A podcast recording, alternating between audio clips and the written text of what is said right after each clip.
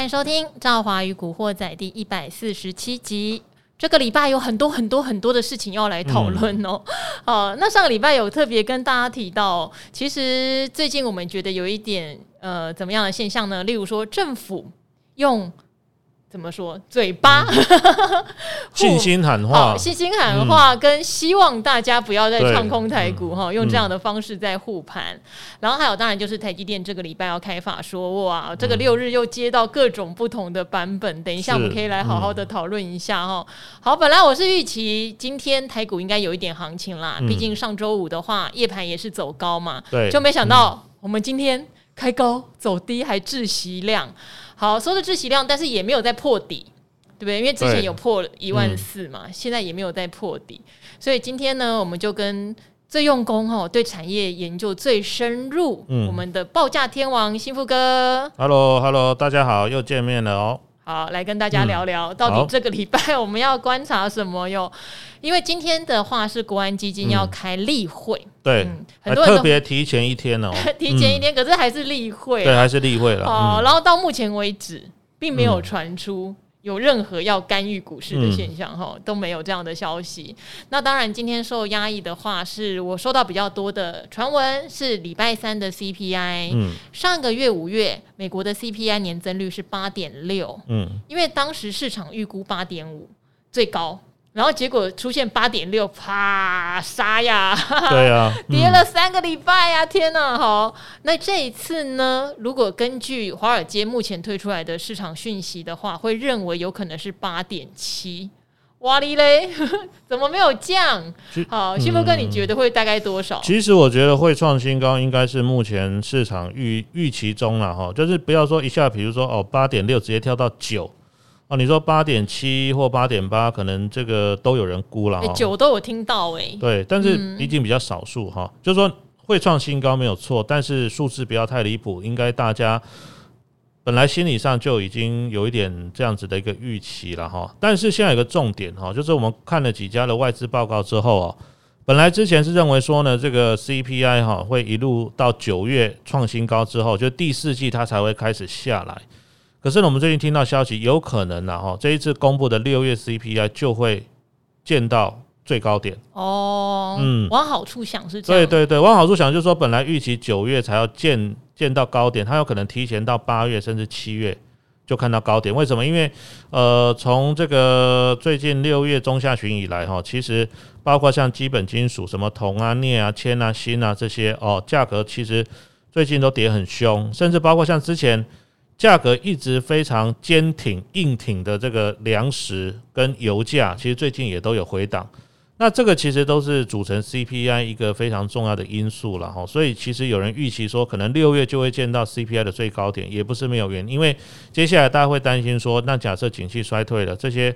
呃，去年涨很多，甚至到今年上半年涨很多的原物料等等这些哦，可能就会开始回档哦。所以，呃，这个数字我个人是认为说会创新高，但是不要太离谱的话，说不定有人会开始预估七月、八月就有可能会开始出现缓降的情况哦。嗯，嗯，等于是说我们之前常常讲有一个观察指标是，当利空出来的时候，市场还反不反应？对，事实上五月的 CPI。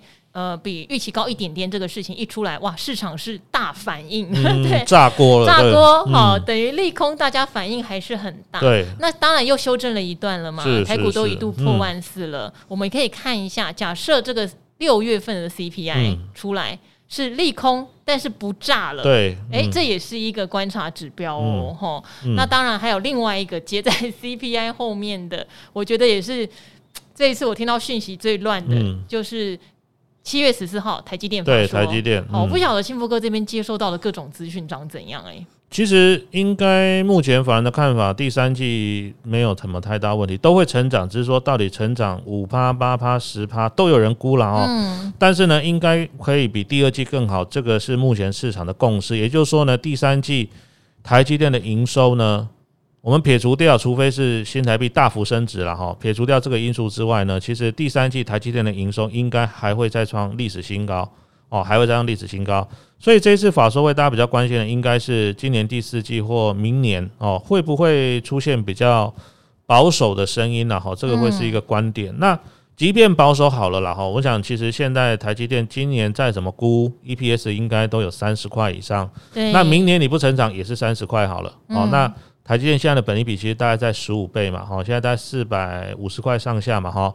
所以呢，其实我个人的观点是认为说，以十五倍的本益比，对于台积电一家世界级的公司来说的话，其实也算是在历史的低档区了。哦，当然，我们换个角度想，有时候我常常举个例子，就是说呢。呃，这个最近这上半年的股市哈，就像考试哈，考一个数学哈，这个段考，全校因为老师出的题目太难了，不只是班上没有人及格，全校没有人 没有一个人及格的。可是重点是不可能考题每次都出这么难嘛？大家知道今年上半年。美股的表现，我们以标普五百指数来说的话，今年上半年美股哦是五十年以来最差的上半年表现，也是近一百年以来呢第三差的表现。是，所以就像段考出了一次这么难的题目之后，你觉得老师下次考题还会出这么难吗？那如果说下次考题再简单一点的话，那好学生本来这一次考不及格，下一次是不是他就会恢复他应该有的水准了？哦，下次台积电呢就会考一个比较好的分数嘛。哦，我是用这样来打一个比方，可能大家比较容易理解哈。所以我个人的看法就是说，只要时间拉长了，一个是有价值的公司，而且在全球哈，这个特别是半导体晶圆代工市占率超过一半的公司，其实十五倍的本益比真的是不算贵了，而且是长期的本益比区间的下缘。当然，就是你要撑得够久哦，因为很多人这一波不管是这个上半年的。不管是哪种类型股票的操作，甚至这两年很多的这个年轻人呐、啊，其实他们会觉得股票赚钱太慢了。这这这两年很多人是在做这个虚拟货币，你都不要干嘛，你就把钱哦去买一个，不管是什么比特币啦、以太币，你存到部分的一些所谓有标榜高利息的那些交易所里面，你都不要干嘛，哎，一年随随便便都一二十趴、二三十趴的收益呢。可是现在产生了一个问题，现在你要变现，居然。那个交易所说：“哎、欸，不好意思，我们暂停交易，对，你钱拿不回来、嗯、哦。所以其实简单来说，就是当行情很热络的时候了哈。其实很多的投资机会，其实看起来都非常诱人，但是也回过头来一看，当资金紧缩的时候呢，也伴随着所谓的高风险。那我想，台积电是一家世界级的公司，如果真的连台积电都跌到这个迷迷茫茫，我想其实。”剩下台湾也没几家公司可以看的了哦，所以我个人还是对于台积电未来的发展是比较有信心。那短期的逆风来看的话呢，呃，必须要先等到一些，比如说像手机的库存啊，哦，或者说一些三 C 电子产品的库存，通常这个必须要两到三个季度去消化。那等到消化完毕之后呢，可能明年我们再回过头来看，诶，刚好有什么？又有一个低基期开始慢慢有机会呢，把库存消化完之后呢，又有一波新的所谓的补货潮。当然这个需要时间了哈，快的话可能要到今年年底哦，那慢的话可能会拖延到明年的上半年都有可能。但是我们还是回归一个中心价值，就是说这一家公司它体质本身健不健全，那再来它在全球的这个同一个产业里面是不是具呃居于所谓的领先地位，具有一定的竞争优势。如果有的话，其实呢中长线来看，它还是哦值得我们。继续的去观察它，甚至呢，在低档的时候来去投资它哦。好，因为现在也开始了第三季的第一个月了嘛，哈、嗯，七八九，那我们之前也常常提醒大家，七八九我们就会陆续看到很多企业获利，会出现比较明显的下修。对、嗯，那台积电因为是高阶制程，占它百分之七十，可能不会这么快，嗯，也许会到第四季到明年第一季，我想这也是市场比较担心的。嗯、所以他的法说为什么我觉得很关键？第一是绝对不会去讲第三季有什么不好，对，事实上听到的都是很不错的成长数。数字，然后最保守的当然有人说五趴，五趴其实不好啦。对，一般人期待大概有八到十趴哈。那当然也有很乐观的跟我说十趴以上，我们就拭目以待。嗯，因为台积电在第一季也开过很好的法说，对，可是开完市场不见得买单哈，因为疑虑在后面这样子。好，那第三季法说应该开的展望不会差。最令人关心的是明年，事实上今天报纸也有人写出来哦，就是明年事实上它在 Intel 部分看来是会有大单，那当然 NVIDIA 跟 AMD 有掉单，是不是 Intel 可以 cover 对这两个的掉单，也是明年观察的一个重点，不确定会不会在法说会上说出来。好，那如果法说有透露出一点点 Q4 到明年 Q1 可能比较 weak 的状况，哇，那可能。我们也看看市场的反应是如何。对对对对，因为幸福哥也常常提醒我们，嗯、利空消息出来，它到底 price in 了没有？对，因为它先跌了。如果它今天已经跌一大段了，嗯，然后第三季就算告诉你有什么疑虑，好像也不稀奇了，嗯，好，这也是一个观察的方向。总之，我们就等一下吧，哈，礼拜三先看 CPI，好，礼拜四看台积电的法说会。当然，也不要忘记，像幸福哥是做产业研究的，事实上他也在关注，例如说最近的瓶盖股，对，还有汽车电子，事实上都比。整体的大盘来的强，对不对？嗯，没错。其实，呃，今年手机上半年卖不好了哈，不管是苹果的或 Android，特别是 Android 哦，它的这个衰退是更大的哈。所以为什么看到联发科今年可以从一千年初的时候，大概在一千两百块哈，最后跌到看到六字头，也是几乎跌四五十趴。原因就是虽然看到三月其实联发科的营收还在创新高，但是。整体手机销售不好，最后这个一些一些比较不利的消息还是会慢慢出来哈。但是，呃，苹果的部分是这样子哈，下半年要推这个 iPhone 十四了哈。那我想，如果去年的基期低，今年看起来，比如说像大立光哦，六月份的营收呢，在年增率 Y O Y 的部分已经正式转正了，似乎也有一些好消息。那如果说对于苹果供应链来讲的话，哈，台湾像红海啦、大立光啦等等这些公司哦，其实他们都是比较占全值的大型电子股哈。如果确实诶 iPhone 新一代的手机呢，拉货的动能不错的话，哦，那其实对于整个台湾的电子产业，甚至包括像台积电这个最上游的半导体产业呢，也算是为数不多的好消息之一了。嗯，好，所以我觉得大家现在也可以来关注，嗯、大部分的产业都不好，是，但是有的产业是之前先不好过了，嗯、对，对对，现在库存并不高，是。那当然有的产业是今天呃，它明明还是很好，对对，对，可是随着大家。一阵疑虑也一起看，对，所以这两种哈，一个是历年他已经倒霉，先倒霉在前的可以看，一个是他其实没有倒霉，但是跟着大家一起倒霉的，对啊，大盘在破底啊，对，好不好？带往下带了。我觉得这是做产业研究去用功看一下的好时机啦。对对，好，那今天趁这个暖男哦，幸福哥在，我们也来回答一下听众朋友的问题，因为可以从问题看得出来，呃，第一是做研究的人有变多，然后第二是。有把一些就是套的真的很严重的人又再逼出来一次，是。就像之前讲的，可能套十趴的亏损还能忍耐，二十趴觉得忍耐，三十趴想差不多了吧，五十趴了现在讲出来，哦、好五十趴了讲出来，我们也会有点就是怎么讲，也是很谨慎在看这个问题，然后、嗯、因为也怕害你砍砍在阿呆股哈。好，那我们来念一下这个乔西弃儿哦。他说：“这股市跌到我心如一潭死水。”他说：“女神好，达人们好，我是赵华与古惑仔的忠实听众，是从第一集就开始听。诶，从第一集就开始听，应该 follow 到我们一路讲下来的脉络哈。但后来发现事实，事实不然，可能听归听啦，在做的时候果然发现很难克服一些心魔哈。好，之前有用别的 ID 留言过哦。好，你是问了俄罗斯基金，这个真的是踩到一个。”怎么讲？没有人能够预料到的雷啦。嗯、对、哦，他有他之前问我们单笔买俄罗斯基金都没有办法交易，怎么办？哦，对这个这个只能等。对啊，只能等啊，因为现在这个战局还没有结束的话，现在他很多很多公司可能也是暂停交易中嘛，自然自然没有办法。这个有这个适当的这个赎回机制啦，真的就只能先等啦。嗯，我觉得先等也没有不好啦。对，因为你等它的股市比较恢复正常机制，也许基金的净值不会亏损这么多。要是马上就硬要断头赎回的话，如果说人家真的愿意用一个很低的价格赎回，也不见得是好事啦。是啊，所以我觉得就先让它放在那边吧。哈，因为战争。总有一天会过去的，好好。那但是因为你说你每天都吃安眠药睡觉，也睡得挺安稳。好，三月多其实有听我们的建议，将原有的面板股、塑化股、阿里不达的股票已经认赔卖掉了，赔了多三十万左右。好，剩下的钱就拿来慢慢减手上留有股票的零股。原本打算一旦接近成本价就可以慢慢卖掉，来提高自己的现金水位。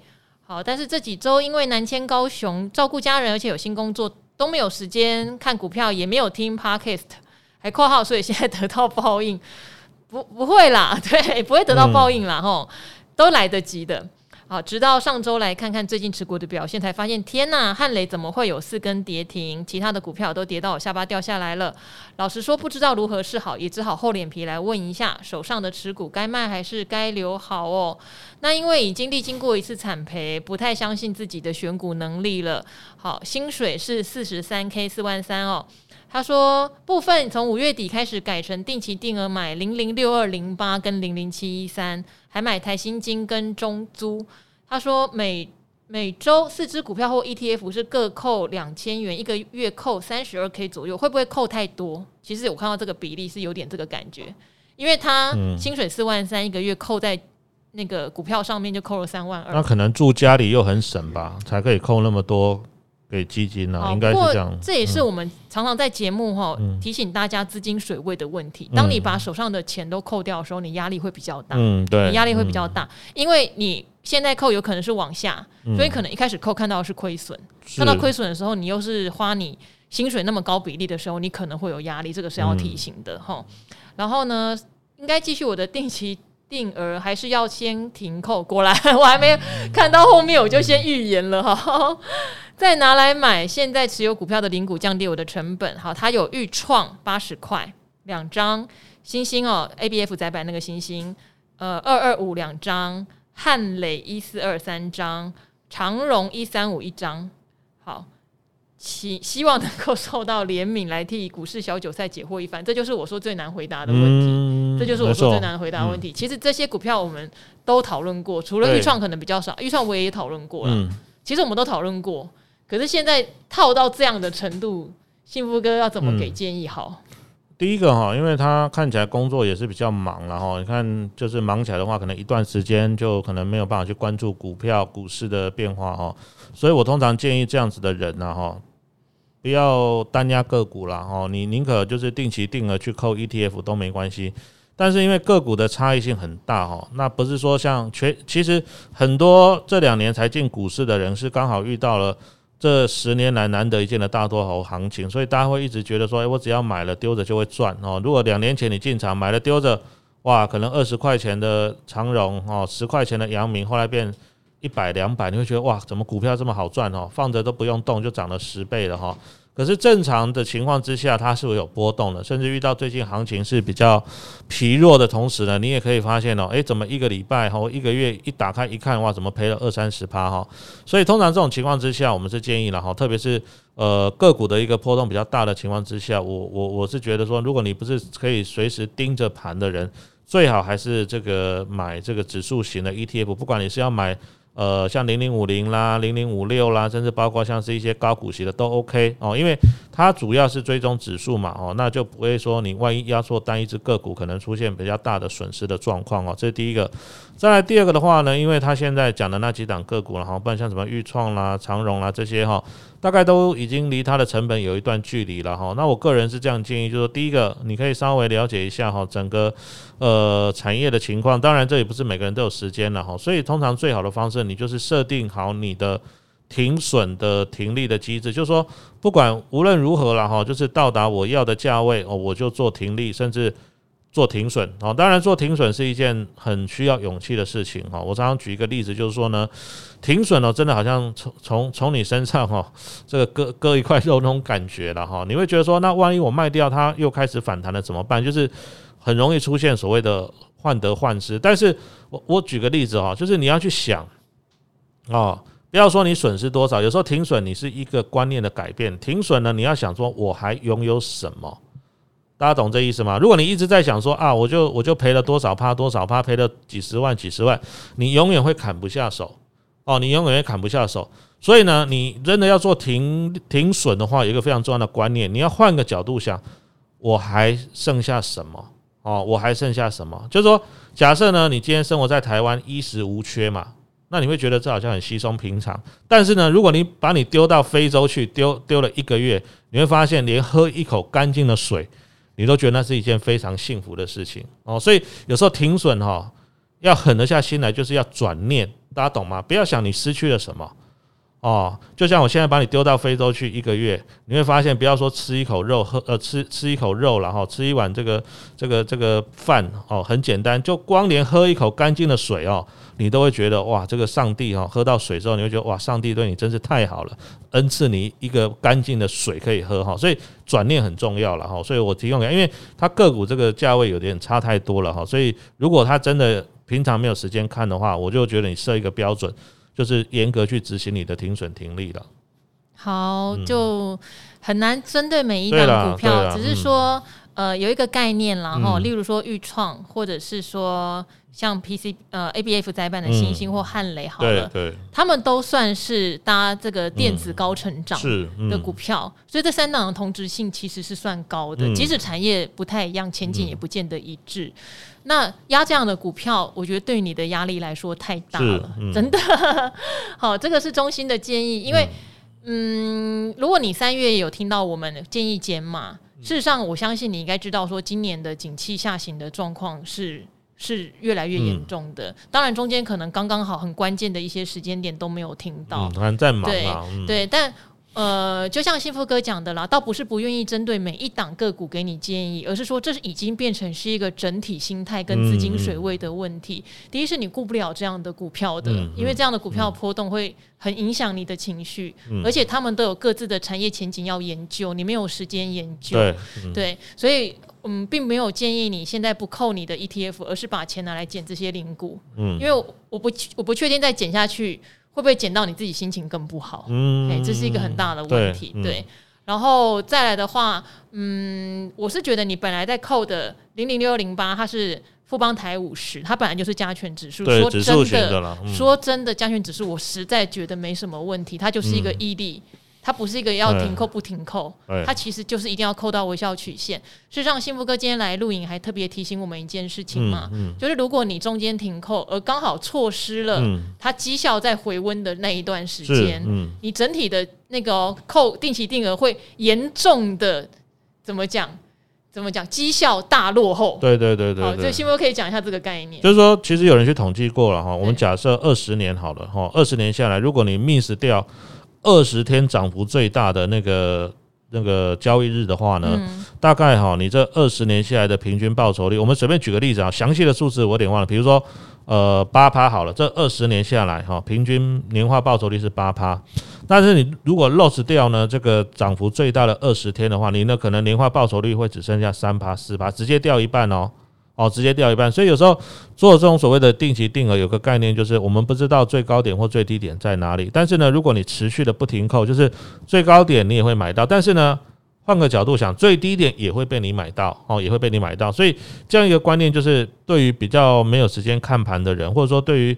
产业啦，或个别公司比较不是那么熟悉跟了解的人，我觉得你买指数型的 ETF 的话，其实第一个省时间了哈，再第二个也没有说所谓的呃需要去长时间追踪它所谓的股价短期波动的情况，你就可以比较放心的把你的时间跟精神呢花在你的工作上。我觉得其实对于一般的投资人来说的话，这样的方法反而比较适合了。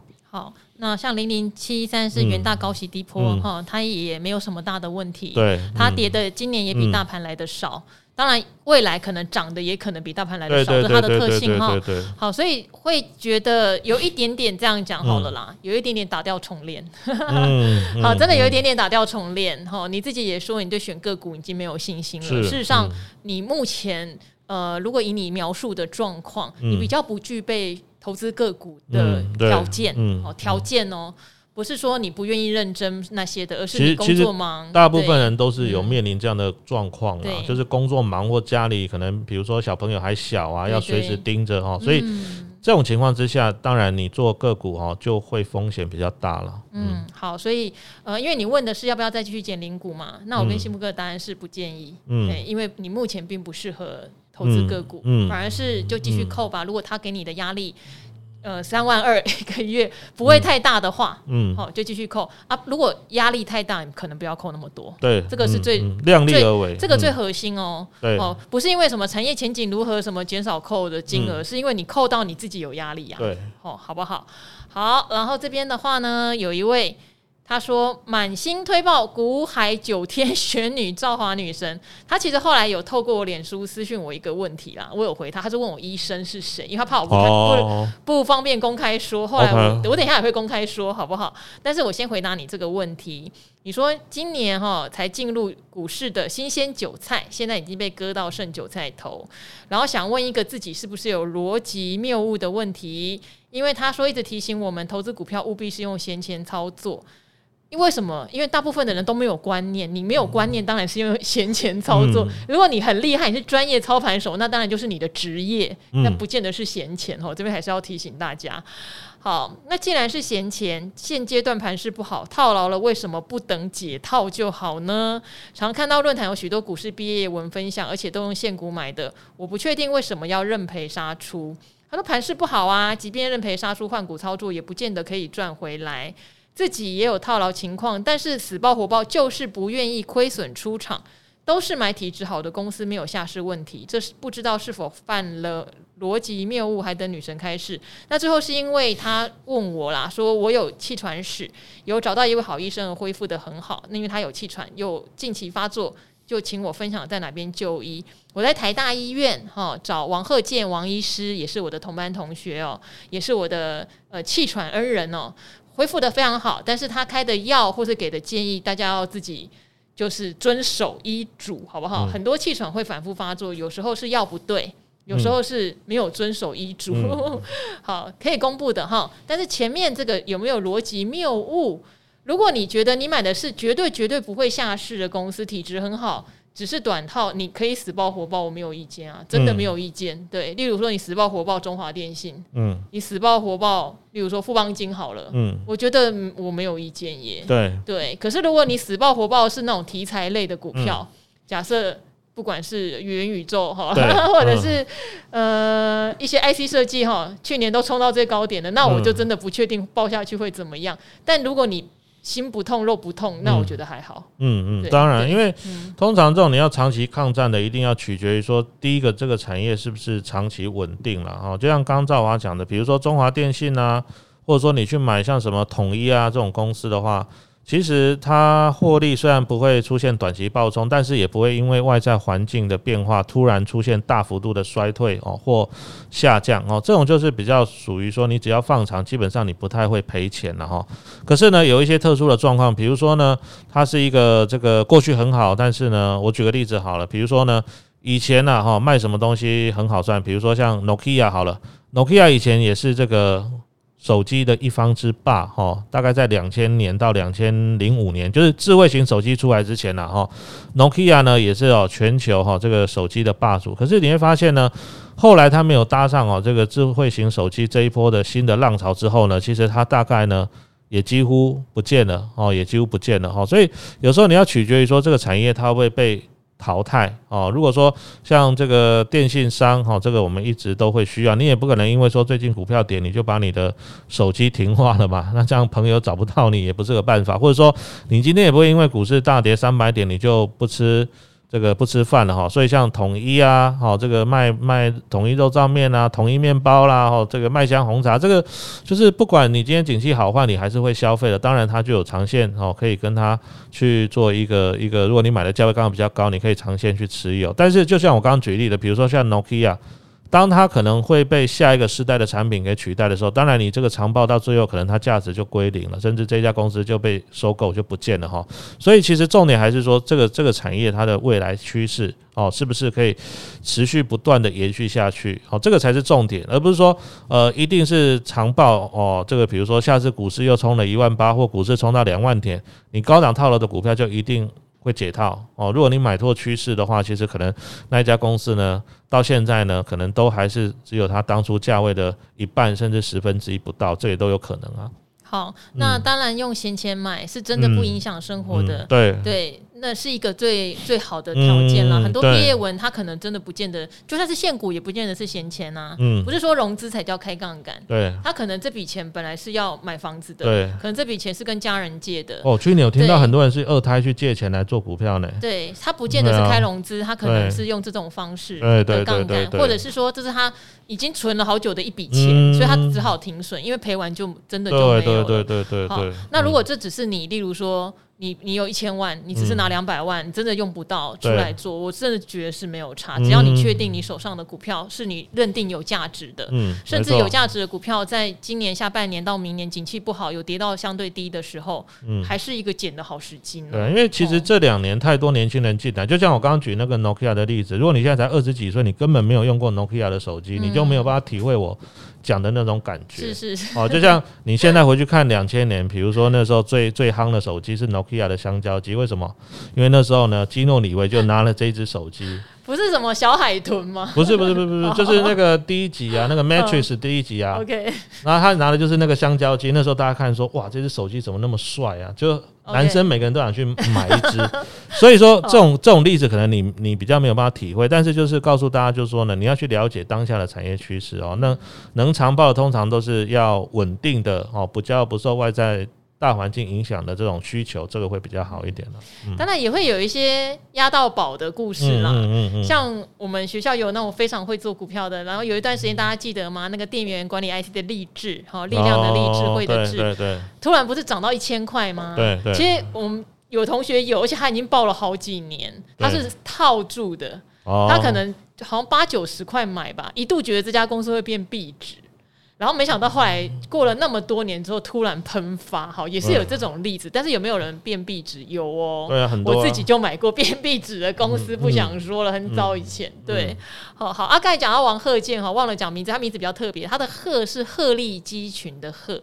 健是健康的健，如果真的要找这位医师，因为我怕刚刚这样念，诶、欸，大家可能不晓得哪个贺哪个健哈。台大医院的王贺健医师也是台大癌症医院的副院长哦，他是专门看胸腔内科的。如果有气喘，我觉得他是一个不错的医生哦。好，然后最后一个问题哦，有人问说价值投资疑问哦，他说今年初除了年初短跑、有赚到钢铁股的二十万。好，目前为止，NOM 在电子股的打到现在，子弹也快打完了，深刻感受到本多终胜的好。他说，若又会打子弹就更好了，可是只是梦想哦。这么多本的人是少数，依照历年大盘的长河来来，好好，可能就是看所谓的长线，对不对？空头终将过去，坚持下去会迎来春天哈。散户可别贱卖好股票哦。然后时至今日，深刻体会巴菲特的价值投资。我就是没有 hold 住，我的秃鹰没有盘旋，等待契机。如果台积电能够都打在四三三到四四四，有多好？这也很难讲啊。嘿，开完法说看看。对，对希望是的打底，然后好期待今年底资金陆续回归。不晓得散户有什么投资配置建议？也希望知道赵华的价值投资的定义为何？什么题材是赵华认为的价值投资？可以举例吗？谢谢您。其实每一集几乎都有讲到价值投资是什么。嗯、如果你提到巴菲特，事实上巴菲特买的一些民生用品股就是价值投资很好的那个产业嘛，哈、嗯。那如果以台股来说的话，我们之前阿格力啊或古鱼来也常常提醒。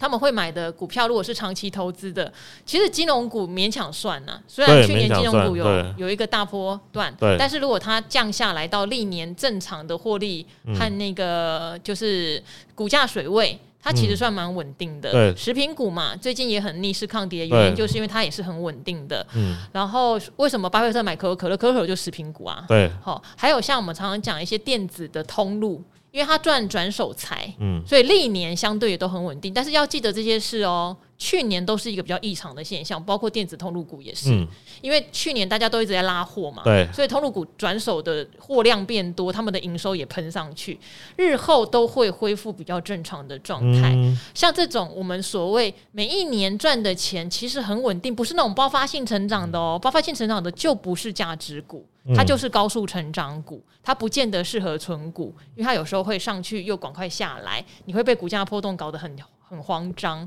但我刚刚讲的就是，它每年有稳定的收益当基本盘，每年都稳定配发股利，而且配发股利的状况，例如说，呃，它都固定配发百分之七十，它就是一直都百分之七十、八十、七十、八十，不会突然有一年二十，一年九十，像这样，像电信股也是啊，对，好，那获利又是有一个很稳定的状态，每年可能加个三趴五趴吧。稳稳的这种就是叫所谓的价值型票哈、嗯，希望这样讲你可以理解、嗯。那到底是不是所有的股票都能够一直爆？那就要看这家股票是不是我刚刚讲的，像刚刚幸福哥也提到、嗯，有的会跌到不见蛋，对啊，那可能就不是长报可以解决的。是好、嗯，所以幸福哥觉得呢？呃，年底的资金回归后，有没有对散户的投资配置建议？其实我们还是建议，就是说，如果你真的没时间看，然后就不要去。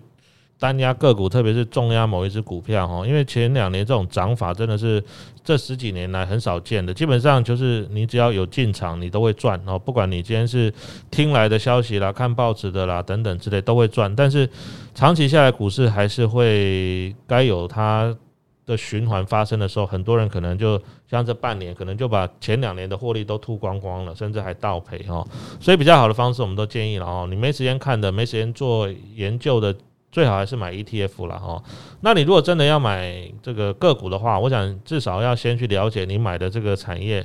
比如说呢，我就是要呃稳定的赚取每年的股息哦，就像价值投资的，就是买民生消费必需品。像巴菲特买过什么？除了可口可乐之外呢，他其实还买过像像之前呢，他有买过那个刮胡刀的公司。吉利。对对对对。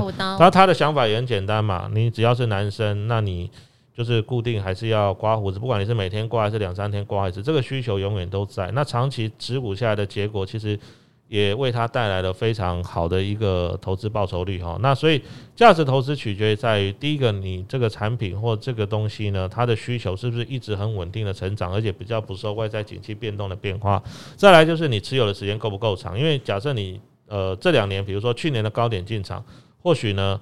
你看到它回档了十趴甚至二十趴，你心里面会有比较慌张，有的人可能干脆就卖掉。但是拉长时间看，这些公司只要它稳定的有营收有获利，其实它还是慢慢会往一个比较好的方向前进了。我想这个还是要取决于说你是什么样风格的投资人，因为很多人就会觉得说啊，我就是想赚钱，但是他没有去了解过。有的人是适合做短线，但是呢，有的人是适合做长期投资。有时候也要看你个人的个性哦。这样子的话呢，找到适合你。